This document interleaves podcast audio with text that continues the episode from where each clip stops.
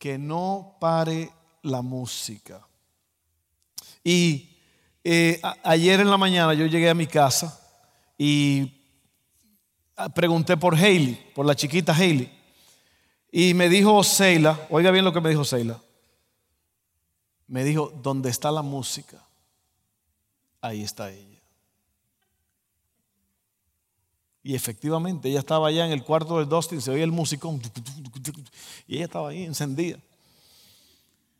Oiga bien, y yo me puse a pensar en eso. ¿Dónde está la niña? ¿Dónde está la música? Eh, esa respuesta me dejó pensando y es el resultado de este mensaje.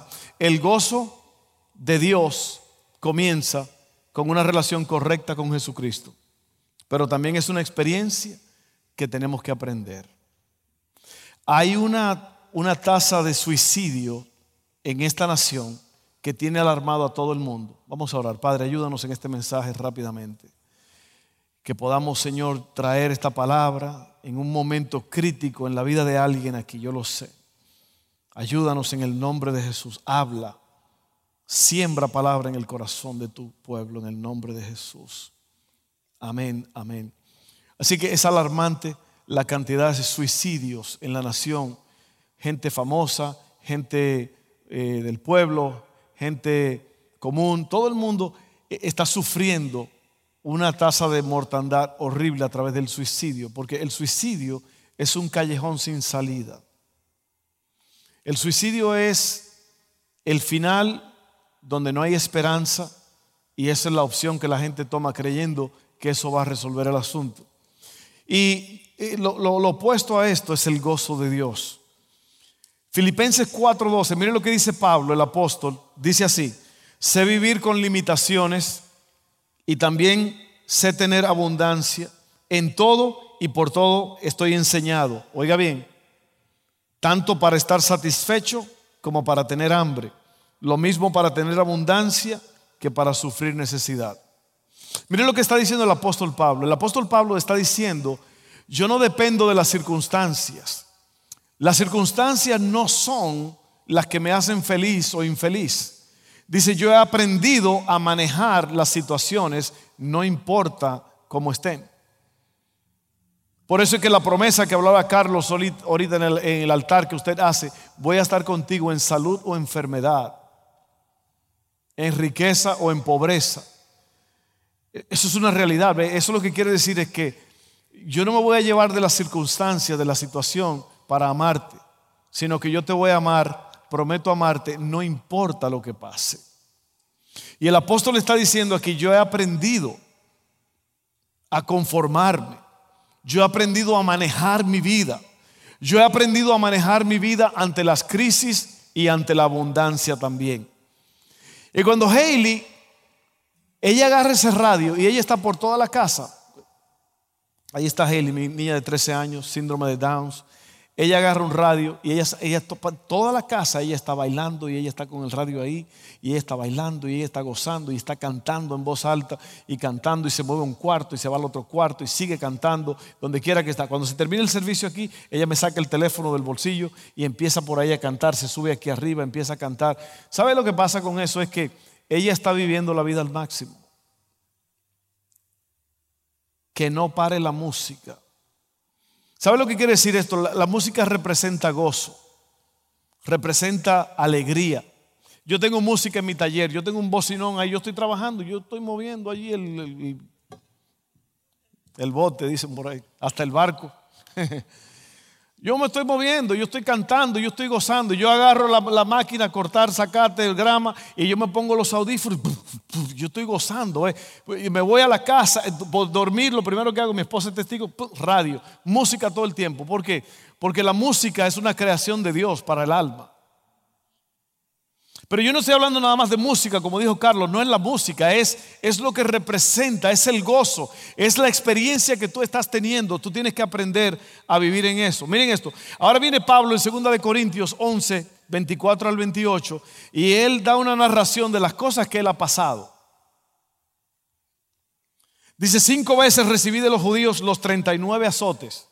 Eso es que agarran una vara, un látigo y te dan 39 latigazos. ¿A cuánto usted le han dado 39 latigazos?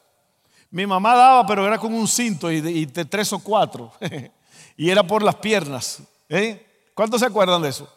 ¿Cuántos se acuerdan evitando el... Era como saltando la soga y... Y vamos otra vez.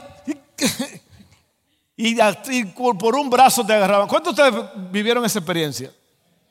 te agarraban por un brazo, por un brazo agarrado y con la otra. y uno brincando, evitando ese flagelazo. Pues a este le, dieron cinco veces 39 azotes. Tres veces me golpearon con varas. Una vez me apedrearon, tres veces naufragué y pasé un día y una noche como náufrago en alta mar. Mi vida ha sido un continuo ir y venir de un sitio a otro en peligro de ríos, ríos, peligro de bandidos, peligro de parte de mis compatriotas, peligro a mano de los gentiles, peligros en la ciudad, peligros en el campo, peligros en el mar y peligros de parte de falsos hermanos. He pasado muchos trabajos y fatigas y muchas veces me he quedado sin dormir, he sufrido hambre y sed y muchas veces me he quedado en ayunas, he sufrido frío y desnudez y como si fuera poco, cada día pesa sobre mí la preocupación por todas las iglesias. Así que está un hombre aquí con muchas crisis, muchos problemas, muchas situaciones difíciles. Pero él puede decir lo que dijo allí en Filipenses 4:12, sé vivir con limitaciones, también sé tener abundancia, estoy enseñado y yo quiero que tú salgas adelante hoy en día. Yo quiero animarte a que tú te levantes y que tú no dejes que las circunstancias de la vida te hundan y te dejen de disfrutar, te paren de disfrutar la música. Mire lo que, lo que es el gozo. ¿Cuántos están oyendo este mensaje? Yo creo que están oyendo porque nadie está diciendo nada y eso, es bueno. Carlos, muchas veces la gente está tranquila, pero es porque están oyendo. Eh. Alguien dijo que un mensaje donde todo el mundo está gritando diciendo aleluya y gloria a Dios no se está diciendo mucho.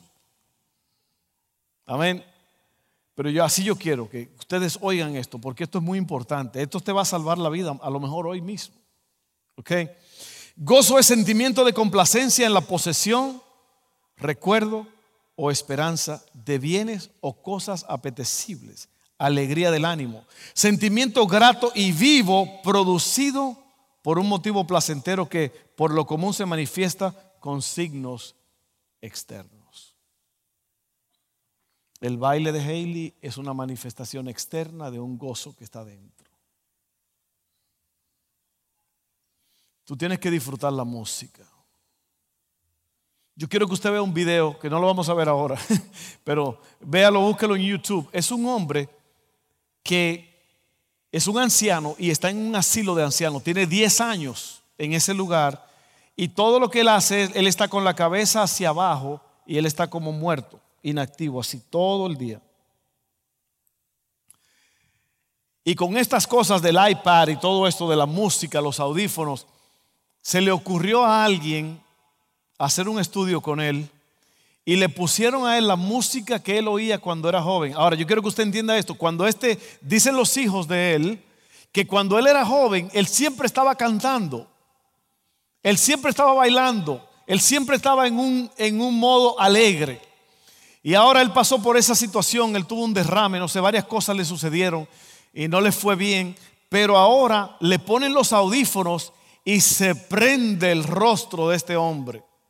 Se levanta y empieza a contestar preguntas que habían estado muertas por años. El, el, gozo de los ojos, está bailando, está cantando, está haciendo cosas. Porque la música. No dejes que pare la música en tu vida.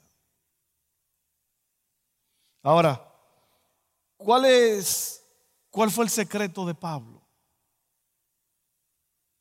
¿Usted se ha puesto a fijar en lo frágil que usted es? Cualquier cosita te roba el gozo. Cualquier cosita, alguien dijo algo de ti, tú no puedes dormir.